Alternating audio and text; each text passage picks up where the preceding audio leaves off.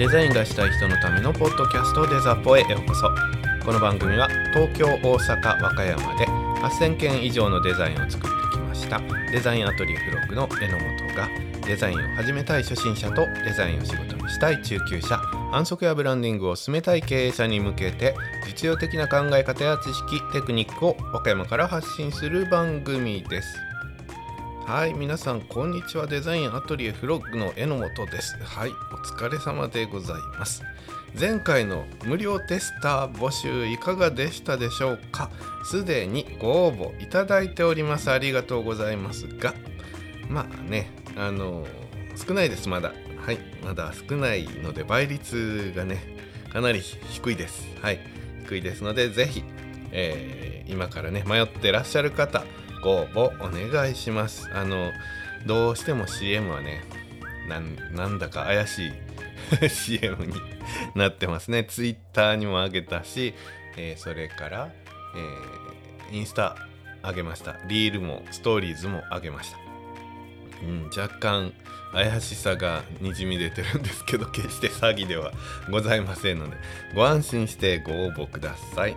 またね、えー、応募したからといって有料のサービス始まった時に入らないといけないかというとそんなことも決してございませんのでお気軽にご参加ください。一応ねホームページからも見れます。デザポで検索していただくか、デザインアトリエフログで検索していただければ、ホームページからも確認できますし、それからメールね、メールで、えー、募集してますから、メールアドレス一応長いけど言っときますね。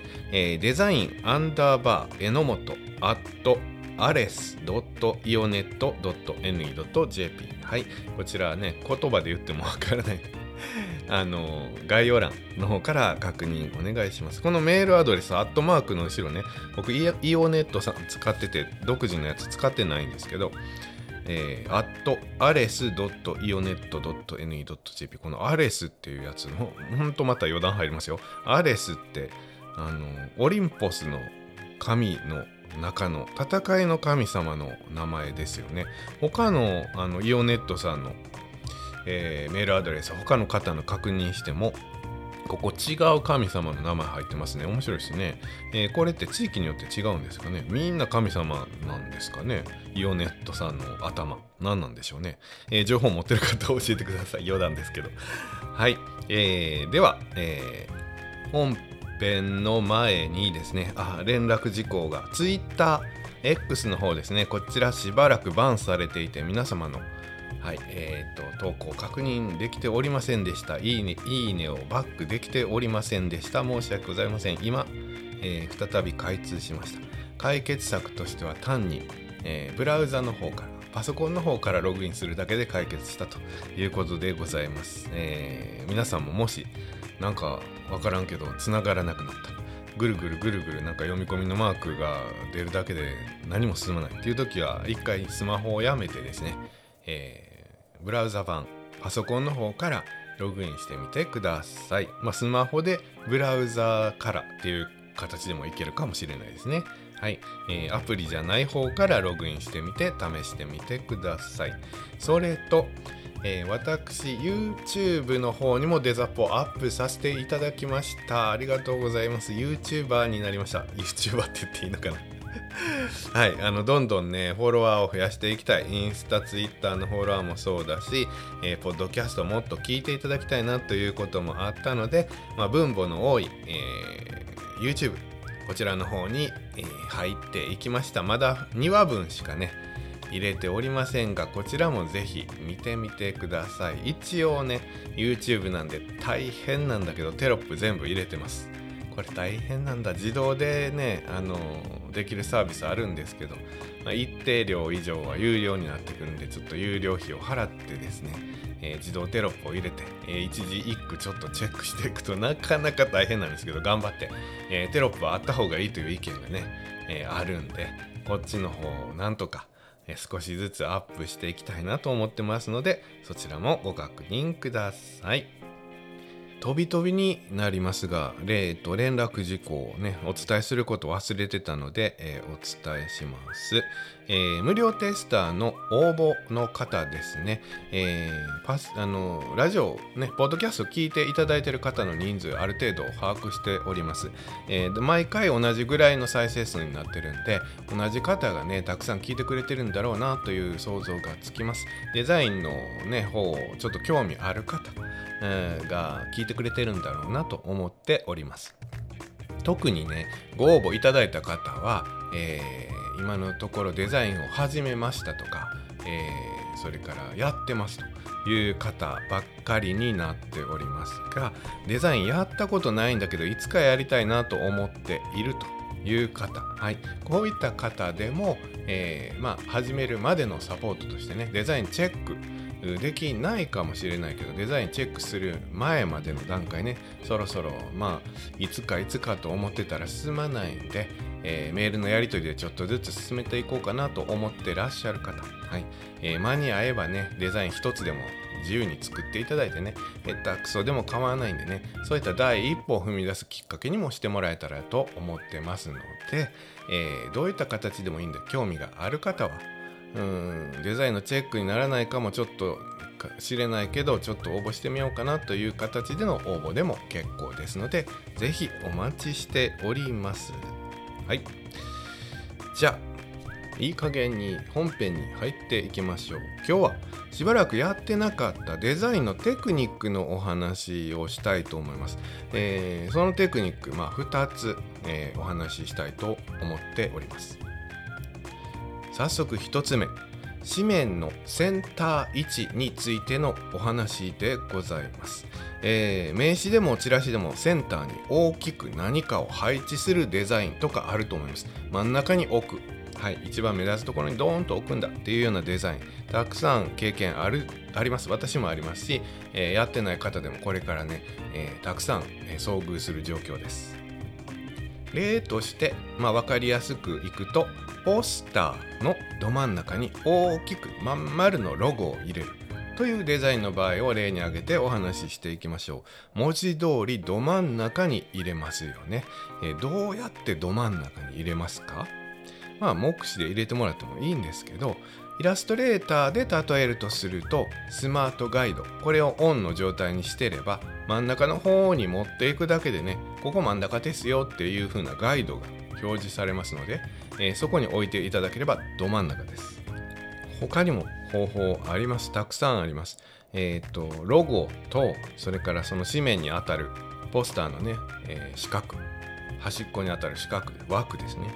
この四角とロゴと2つを選択して、えー、ウィンドウの中の整列の中から、えー、センター配置っていうやつをすると、えー、自動的にね、センターに配置してくれます。まこの整列っていうのはよく使うんでね僕の場合は整列のウィンドウを開きっぱなしで、え、置いております結構使うかな。整列以外にも左揃え右揃えとか上揃えとかいろいろ使えるんで、開きっぱなしにしてる方も多いかなと思います。これのセンター揃えを活用するっていう方法もあります。もう一つ。これは僕めんどくさがりなのでこれよくするんですけどうーんと真ん中に大体置きます。置いて、えー、先ほど言ったような紙面のポスターの四角ね。外にある四角。これを選択して拡大縮小ツール拡大縮小ツール、はい、で、えー、ギューッと小さくしていってロゴのね大きさに近いぐらいまで小さくします。はい、そうすると今まで分からなかったけれども真ん中からちょっとずれてるなとかっていうのが分かります。はい、これにえー、で確認した後コマンド Z で戻ってね四角は元の大きさに戻してで先ほど目視で確認したズレを目視でまた、えー、少しずらす。というやり方。これまあ正確にはコンマ何ミリ程度はずれると思うんですけどそんなの別にいいじゃん。あの誰も差しで測ったりしないんだから。真ん中になります。これで十分。はい。僕時間短縮のためにこれはよく使います。これも使ってるらっしゃる方多分多いと思います。さあ真ん中に置きました。完成って思いますよね。これデザインやってる方はね思わないんですけどうんとデザイン今から始める方初心者さん。それから誰かにね教えてもらわないと難しいんですけど誰にも教えてもらったことがない方これでど真ん中だって言っちゃうんですけど実はど真ん中なんですよ。なんですけどこれは正解ではないんですよね。はい。モニターで見てると分かりにくいかもしれません、えー、縮小サイズでもいいんでプリントしてみてください。まあ、モニターでも分かる人は分かるかな。ちょっと一息置いてね、えー、客観的に見てください。上下の真ん中左右の真ん中に丸いロゴを置きました。はい。確かに真ん中なんだけど真ん中に見えます？っていう話です。視覚的には真ん中に見えないんですよね。不思議だけど。はい、えどう見えるか。ちょっと下がって見えるんです。不思議ですね。だから僕もデザイン始めた頃に先生にこの状態でね見せるとバカモンと、えー、真ん中に置くと少し下がって見えるから視覚的には真ん中に見えないんだぞと。だから少し上に上げなさい。というふうに教えてもらいました。確かに上に上げるとまあ上に上がってるんですよ。上に上がってるんだけど紙面の中では真ん中に来てるように気持ちよくセンターだなっていう位置になります。ほんのちょっとね。そのほんのちょっとの感覚はご自身で掴んでください。ほんのちょっと。ポスターのサイズにもよるしロゴの大きさにもよるので、えー、明確には言えないんですけどど真ん中じゃダメだぞと。ど真ん中じゃ下がって見えるんだぞ。少し上に上げないといけないんだぞということを、えー、覚えておいてください。デザイナーさんは100%やってます。これやってらっしゃらない方ぜひやってください。今学習しましたね、えー、やってください。絶対にやってください。じゃないと実際にそのまま吸ってみてください。すり上がりました。駅の構内の柱に貼るポスターです。貼り上がりました。見に行きました。なんか下がってないっていう風になりますからね、えー、失敗する前にえー、ここで学習したことを、えー、応用してみてください。少し上に上げるっていうことをやってみてください。数値的なセンター位置は、まあ、視覚的なセンター位置じゃない。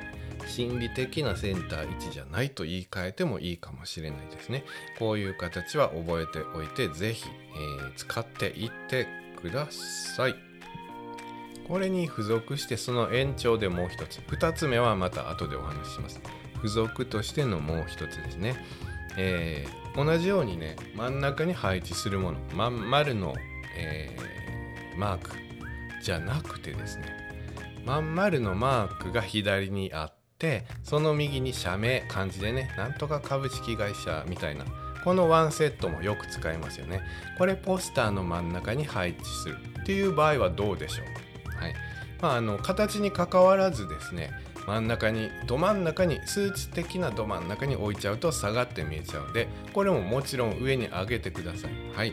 えー、じゃあ榎本に教わったことをちゃんと反映したぞ。これで真ん中だろうと思いがちなんですがこれもね経験上のことなんですけどね。今度その状態右にちょっと寄って見えちゃうんですよ。これはなぜかと言いますと左に丸右に漢字だからなんです。この丸と漢字のこのロゴマークとロゴタイプ。これをワンセットでグループ化した状態とそれから、えーと、ポスターの外枠とですね。この2つを選んで、えーと、整頓のセンター配置をすると数値的に、えー、ど真ん中になりますが、えー、このど真ん中この真ん中のロゴマークロゴタイプの左側のロゴマークの円の端っこの端っこ左の端っこの端っこ、はい。えここの端っこから右側のロゴタイプ漢字なんとか株式会社の社の一番右の端っこ。ここまでを1個のグループ1個の四角の塊だとしてね、はい。えー、認識してその四角のど真ん中と、えー、ポスターの外側のポスターの枠のど真ん中とこれをピチッと合わせるっていう行動が整頓になるんですね。そうすると右側は結構漢字なんで四角いね、えー、端っこまでギリギリあるんですけど左側の円形のマークこの丸いマークの端っこの端っこって本当に先端だけなんで先端の先端って丸だから上下結構隙間あるでしょ。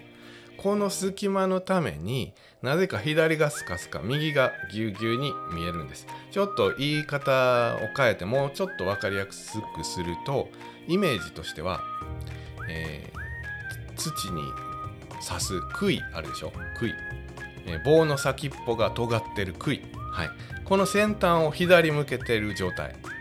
こんな状態のものが横になってるという状態。です左が尖ってて右が普通の杭の。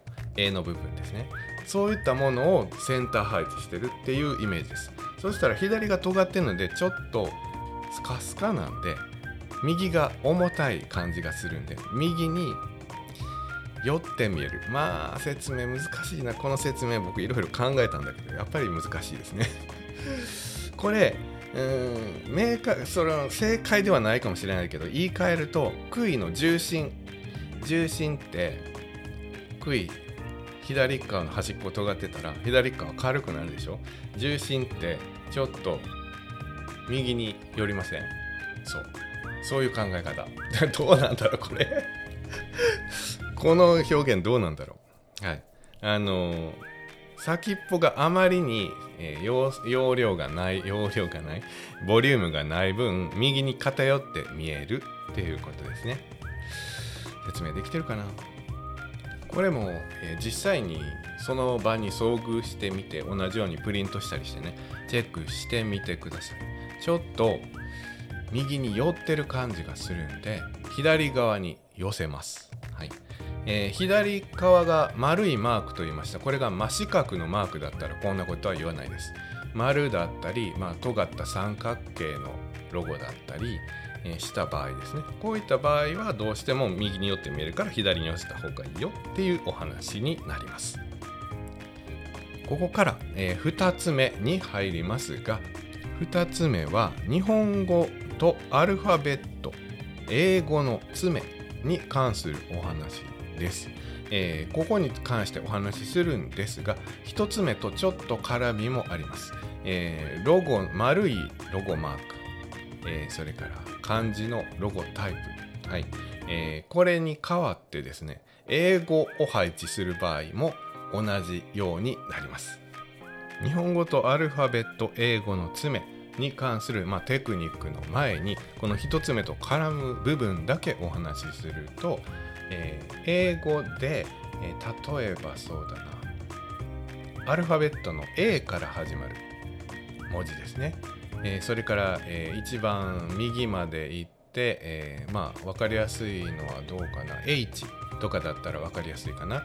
H は一番端っこの端っこまで右の端っこまでものがありますから結構詰まって見えますね、えー、左側 A から始まるって言いましたが A って結構左下にあるだけで、えー、スカスカですよね。左上が空いてます。まあ右上も空いてるんですけど空いてますよね。だからこれも同じでちょっと右側に寄って見える場合があります。本当にちっちゃく入れる場合だったら別に何も言わないですけどね。結構大きくねあの社名がドーンってアルファベットで入る場合 A がちょっと、うん、スカスカなために右に寄って見えます。これも視覚的に調整してあげる必要があるんでちょっと左に寄せないといけない場合が出てくるかなと思いますね。言葉で言うとそういう感じになりますが、えー、まあ肝としてはですね機械任せにせずにですね ご自身の目で視覚的なセンターを取るように位置合わせをするようにしてあげてください。はい、それがまあ1つ目です。じゃあちょっとね戻りましたが2つ目のお話をしていきたいと思います。デザインねやったことある方は皆さん煩わしく感じてらっしゃることでしょう。日本語とアルファベットの文字のバランスのこのめんどくささ特に英語の文字と文字の詰めね。はい。こちら、プロデザイナーさんは、まあ、めんどくさいけど、調整しております。なんてめんどくさいんでしょうね、英語。英語圏の方に怒られるかな。特に大文字。もう、多分これを聞いてる方は、うんうんって言ってらっしゃる方も多いと思います。基本文字は、え、ー、と、一文字一文字が四角ね、決まった正方形の中に入るように作られています。そういう形が並べたのが、えー、っと Mac とかイラストレーターとかで使っているようなフォントという扱いですね。だから四角いっぱいいっぱいまで埋め尽くされてる H みたいな文字とかだったらいいんだけどスカスカなやつありますよね。I とか Y とか。Y はもう左下右下空いてますよね。先ほど言った A とか左上右上空いてますよね。結構スカスカですよね。そういったのがもうたくさんあるんで はいあの特にうん愛に関しては他の並びよりなんか愛って見えちゃうんですよね。ね細かな本文の中にそんなアルファベットの愛が入ったぐらいだったらほっときますが社名ならもちろんそれから大きく使うようなキャッチコピーだったら愛の左右は詰めてあげないといけないという作業があります。こういうことが起こりうるということは、えー、皆さん意識しといてください。何も考えないでそのままいっちゃうとね、すり上がった時にあれ、愛の周りなんかスカスカで読みにくいなっていうことになります。これも視覚的に必ず合わせてください。さらに起こり得るのが、えー、日本語と英語の組み合わせ。これに関しては以前お話ししたと思います。日本語って結構大きくっていっぱいいっぱいのね大きな文字なんです。特に漢字はね。大きな文字なんですけど英語って、うん、ドイツ語とかのこれちょっと調べました。ドイツ語とかの上にねアルファベットの上にちょんってつくのいくつかあるでしょ？あるんです。あフランス語か。フランス語ドイツ語にもありますしフランス語にありますね、え調べたところでいくとドイツ語ではアルファベットの上に2つの点がつく。これは、えー、ウムラウトというらしいです。フランス語では上にちょんちょんっていう、えーと、点じゃなくてちょんが点じゃなくてちょんっていう表現。どうなんですかね。まあちょんがつく。はい、えー、これがねアクサンテッギュっていうらしいですね。えチョンが逆向きにつく。これがアクサングラーブ。にっこりマークみたいなのがつく。これがアクサンシルコンフレックス。まあ名前はどうでもいいんです。まあいろいろいろんなものがつきます。つくがためについてる英語とついてない英語ね。あの文字ね。はい。並んで不自然に大きさが不自然にならないようつく文字に合わせて一回り小さく設計されているのが英語。ということになります。なので、えー、マス目いっぱいいっぱいまで設計されている日本語と英語が並んだ時、まあ、数字も含まれますけどね。並んだ時に不自然になってしまいます。英語の方が一回りちっちゃいよねっていう風になります。これはもう皆さんデザイナーさんもうめんどくさいって言いながら毎回調整してます。英語を一回り大きくする。それからセンターラインセンターラインじゃないな。ベースラインかな。下のラインもちょっと英語とか数字は上がってるんです。これをちょっと下げて調整しないといけない。これはタイトルとかに関しては必ず皆さんやってると思います。これもしないといけないことだというふうに認識してくれていいと思います。絶対やらないと不格好です。それこそ繰り返しになりますが、本文の中に出てくる文に関しては放置です。そこまでやってられません。そこを合わせたところで多分あんまり気づかないです。ですけどタイトルとかはきっちりやります。あそれから名詞。名詞って結構あの要素が少ないのでそれから物自体もちっちゃいしじっくり見るものでもあるんでうんと住所郵便番号電話番号住所の後に何番地の数字とかね。こういったところの、えーと、一回りちっちゃいのって意外と気になります。ちっちゃい文字なのにやたらと気になります。だから僕は、えー、名詞に関しては、えー、英語数字は日本語に合わせて、えー、面倒ですけど全部全部調整します、はい、これはされてる方も多いと思います、はい。名刺作られるね機会多分多いでしょうねデザイナーさんとしてスタートしたらロゴとか名刺とかカード類ねこういった小物をデザインする機会って多いと思うんで名刺を作る時ショップカードを作る時カード類を作る時はあ榎本そんなこと言ってたなということで意識してもらってもいいかと思います。まあみんながねしっかり見るようなところは視覚的に数値に任せずにね視覚的にしっかり合わせてあげてください。ご自身の目でね、はい。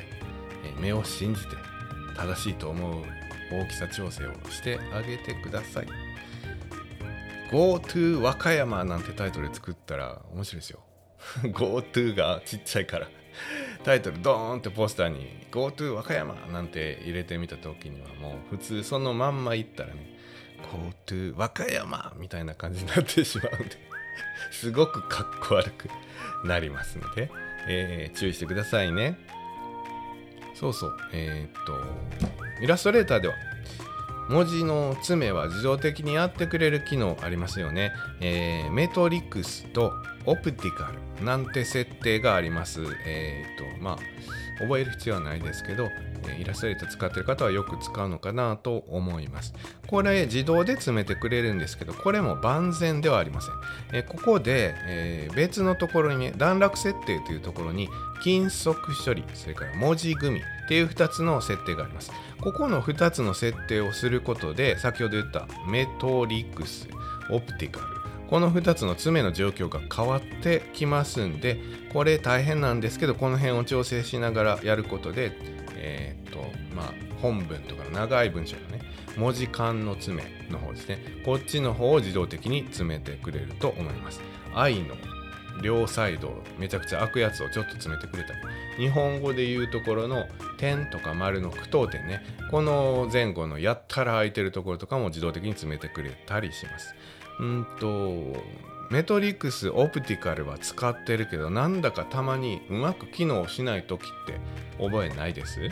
こういう時はこの先ほど言った段落設定の金属処理とか文字組みっていうところを触ってあげてください。ちょっとチェック、えー、選択プルダウンで選択するだけかな、えー、を調整してもらったら、えー、正しく機能する場合がありますのでこれもはい、え、あるあるですね。覚えておいて。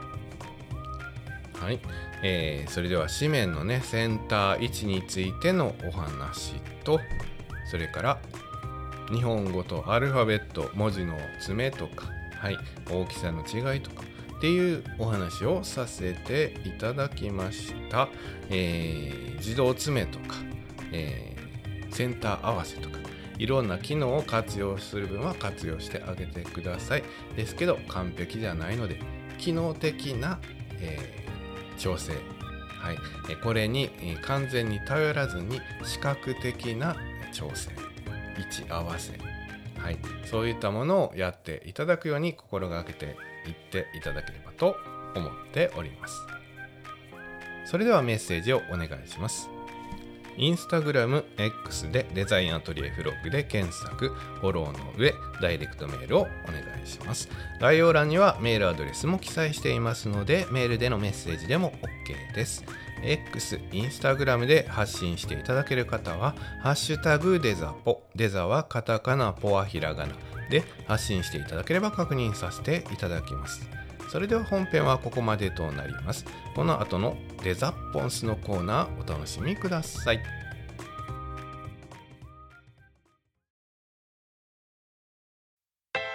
ルネッサンスの世界へようこそ。デザッポン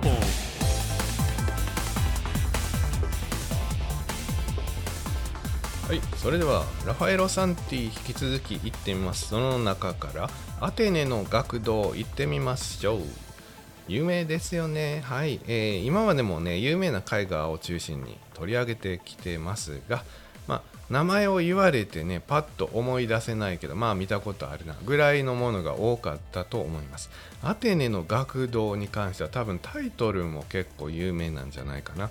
えー、どうなんだろう僕らは教科書で結構これは載ってたから覚えてるのかな今の子どうなんだろうな、えー、ラファエロ・サンティ作品の中でもまあ12を争う12を争うばっかり言ってるような気がするけど12を争うぐらい有名な作品でございます。えー、っと2年だけローマ教皇ユリウス2世に雇われた時に書いたものです、えー、バチカン教皇庁のラファエロの間って呼ばれる4つの部屋があります。このうちのひえーと、署名署名の間だったかな？に、えー、書かれたうちの1つです。書かれたってこれは、まあ、あの壁画ですね。はい、このラファエロの間行ってみたいですね。本当に楽しそう。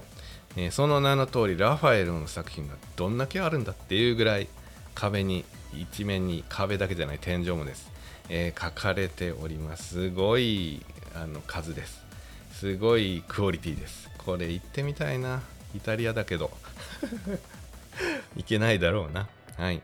えー、っと、ラファエロが哲学をテーマに書いたのがアテナのアテネの学童ですね。えー、中央で2人ね、えー、天に指を指している人物がいます。この方がプラトン。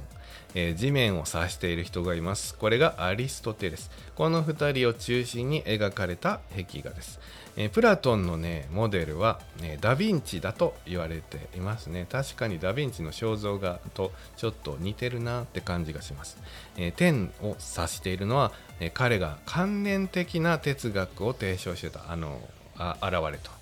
はい。それを象徴する姿だと言われております。一方、アリストテレスが地を指すのは、まあ、現実的な哲学を、え、提唱してたこの表現だと言われています。実際のところ私哲学は全然全然分かりませんので、えー、どれがどういう意味で観念的でどれがどういう意味で現実的な哲学なのかと言われると よくは分からないんですけれどもまあそういうことだそうです。はい。えー、その仕草ねお互い顔を見てね何か喋りながら天を指して地を指して、えー、2人が議論しているような風景が描かれている。その緊迫感とはえなですね、うんと、議論してるその最中っていうシーン。このシーンの表現がすごく上手に上手にって言ったら怒られるな。素晴らしい表現がされています。まさに今議論してるんだなっていう人間らしい動きね。はいそれが表現されてる絵画です。まあこの2人がねメインとはいえこの熱く語ってね議論をしている2人を取り巻くようにたくさんの人が集まってああだこうだとメモしてる人もいれば意見を言う人もいればはいあのしっかり聞き入ってる人もいればっていうような、え絵になってます。結構広範囲が書かれていてたくさんの人が描かれています。その全ての人が哲学者有名な哲学者ですね。これそれぞれが誰かというようなことは記録に残ってないラファエルが残していないのでわからないんですが、まあ、おそらく有名どころの哲学者は、えー、全員揃っているだろうと。ギリシャの哲学者ですね。揃っているだろうと言われています、えー、持ち物とか格好とかまあもちろん性別それから背丈そういったものからある程度予測はされているそうです。それぞれがねそれぞれ有名人なんですよ。でそれぞれをもちろん当然ながら素晴らしい書き分けをされてて、えー、記録にあるようにねえー、特徴を表現さす、えー、表現したりしています。なのでね一人一人になんとなくこう厚みを感じるというかそれぞれの人がまあ後世にね貢献した。はい。えー、功績を残した人たちなんでねあの全ての人になんか厚みや物語を感じる絵画に仕上がっています。それがね一堂に返してまあ全員一堂に会することなんて現実的にはありえない。時代の違いとかね地域の違いとかもありますから。それが一堂に会してみんなで議論して思い思いに考えて哲学について語って調べてメモしてみたいなまああの学童ですね、えー、これを表現している作品だと言えます。うーんこの中でですねまああのデザポ流のね例の切り口です。不自然なポイントをねちょっと取り上げていきたいと思います。まあ不自然なポイント取り上げてどうするんだっていう話なんですけど僕としてはこういうところも楽しみたい。はい、素晴らしいところは今まで言いましたね。今までのところ素晴らしいです。今説明したところは素晴らしいんですが、だから見ていけば見ていくほど、あれ？ここおかしいな、ここ面白いな、不自然だな、ここなんかあるんじゃないの？みたいな裏読みが僕は大好きでございまして。はい、この不自然なポイントを紹介します。この絵画の中になんとカメラ目線もう白々しいぐらいカメラ目線の人が4人いるんです。はい、もう自然な絵画の中にカメラ目線なんでめちゃくちゃ目立ってくるんです。この4人。1人目、えー黒い帽子をかぶったね若い男性。これは右側の方にいます。ちょっと人に隠れてちょこっと顔出てるような感じですね。この帽子をかぶったような若い男性。これはラファエロ本人。と言われています、まあ、実際に自画像残ってます。自画像での、えー、と帽子黒い帽子だったりその顔の角度ちょっと,、えー、と変わった角度をつけてですね、え自画像を描いてます。それとほぼ同じ左右、えー反転したような状態でね描かれていますのでおそらくこれは確かに正解。ラファエロ本人で確定でしょう。絵を描く合間にちょっと自分を入れてやったぜはっはっはみたいなはいあのいたずら心だと思われます。はい。じゃあ2人目いきましょう。2人目はですね中央から少し左側、えー白い服の女性らしい人がいますね、えーバッチリカメラ目線でこっち振り向いてるような 思いっきり不自然に描かれています、まあ女性らしく描かれ描かれていますから、まあ哲学者で、えー女性でと。いうことからある程度予測がつきまして哲学者のヒュパティアヒュパティアさんと言われていますね、まあ、これが定説です。ところがですね一説ではラファエロの愛人マルガリータマルゲリータとも言いますね。マルガリータ・ルティという説があります。これはね単に、えー榎本がアーティストのそういう面を ほじくり返すのが好きだとかそういうことではなくですねラファエロに関してのその愛の物語というんですかこれなかなか面白いものがありましてこの、えーマルガリータさんこの人とのね、まあ、あのロマンスというかね、まあ、憶測でしかないんですよ。あの少ない資料資料とか絵画実際書いたし絵画とかから憶測するしかないんだけれどもこの愛の物語なかなか僕は好きなのでえこれに関してはまあ次回かな。それかまあ、うん、できるだけはい近いうちにやりたいとは思っております。この愛人マルガリータさんを描いているのではないかというのがドーンとカメラ目線で立っているというのが2人目でございます。さあ3人目いきましょう。3人目はね、えーもうちょっと左の方へ移動すると青い服の人の影から少し顔が見えている美少年または少女わからないです。はい、えーこういう方がいらっしゃいます。大人ではないだろうなという背丈顔立ちでいらっしゃいますね、えーそれこれは誰なのか。これは分かりません。分かりませんが。あのそれこそデザポ流の憶測ですよ。まあわざわざラファエロ自身がカメラ目線愛人がカメラ目線ときた。そしたらこの子供はカメラ目線にするということはその2人の子供だったりしたりなんちゃってみたいな憶測まで、えーされます。もう本当デザポ流ですよ。あの本気にしないでくださいね。まあ実際のところ、えー子供の年齢はパッと見10歳ぐらいに見えます、えーラファエロがこの、えーアテネの学童を描いたのは23歳。若いね。23歳でこんな絵描けるんかっていうぐらい。すごいですね。まあ23歳で描いてますから年齢的には決して合わないです。はい。合わないのでまああの変に深読みしたな榎本ぐらいだと思ってください。ところがどっこい。ところがここで終わりません。4人目いきましょう。そのさらに左に行きます。4人目のカメラ目線。この子はもうまさにちっちゃな子供です。赤ちゃんとは言わないですけど。あのちっちゃな子供です。あこっち？みたいな感じ。はい。まあ実際のところは本当に分かんないです。でもわざわざなんで、えーこんなね、えー学者たちが一生懸命やってる中にカメラ目線のやつらを4人も描いたのかというところは謎だけど面白いところかなと僕は思っております。まあアテネねこれイタリア行かないと見れませんから。でもまあ今はネットで見れますからね。皆さんぜひ見てみてください。カメラ目線のその不自然なところ。ちゃんと見たら拡大してみたらめっちゃカメラ目線やなっていう感じで書かれてます。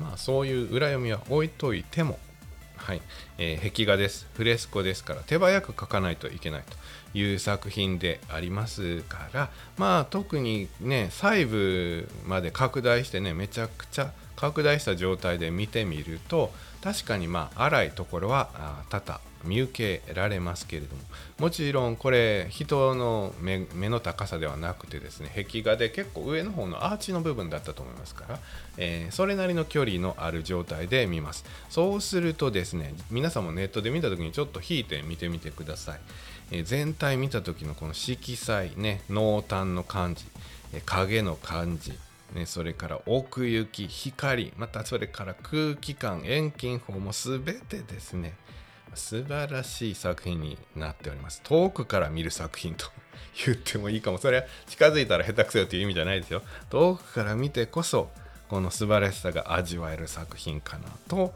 思いますので、そういった見方もぜひ皆さんネットで調べたら、えー、感じてみてください。それではデザポンスのコーナーはここまでとなります。この後の雑談もお楽しみくださいは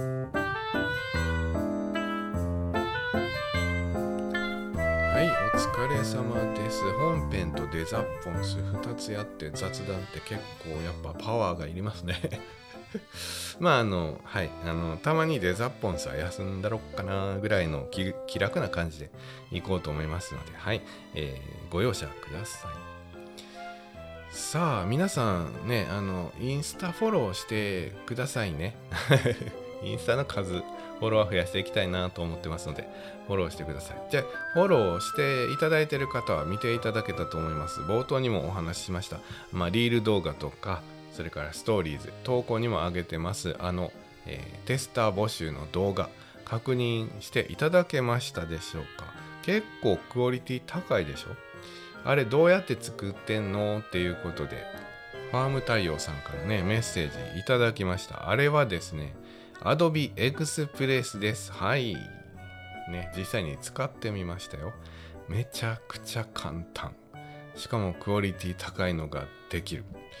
あれはいいですね。ただ問題点があります。それはアプリじゃないがゆえに、ウェブサイト上で、これはまああのキャンバーも一緒ですけどね、ウェブサイト上で作ることになります。しかもまあ僕それなりにちょっと、えー、重たいデータで作ってます。あのパターンもたくさん作ってね、えー、たくさんのアニメーションをつけて動くような状態で作ってますからまあ処理が重たい、まあ、一つのね指示を出してちょっとほんまに0.5秒とかのタイムラグがねあるんですがまあそれをね1時間とか使ってやってると、うん、イライラしてくるのはイライラしてくるかな。でもまああのすごく簡単に分かりやすくできてるので皆さんもねもしあいいなと思っていただいたのであれば、えー、一度 Adobe Express 触ってみてください。あのぐらいのねデザイン動画すぐできます。すぐできるんで、えー、チャレンジしてみてください、えー、必要があればメッセージください。あの使い方は説明します。でも説明いらんぐらい分かりやすく作られてます。こういうとこは Adobe すごいよな。Adobe そういうとこはちゃんとしてるもんなと思いますねはいもちろんえっ、ー、とこれは無料ですウェブサイト上で登録さえすれば無料で使えますえー、僕は Adobe の製品、イラストレーター、Photoshop 等々の有料契約をしてるので、明確には分かんないんですけど、えー、王冠マークはい、王冠マークついてる材料とかあります。これおそらく有料に当たる分だと思います。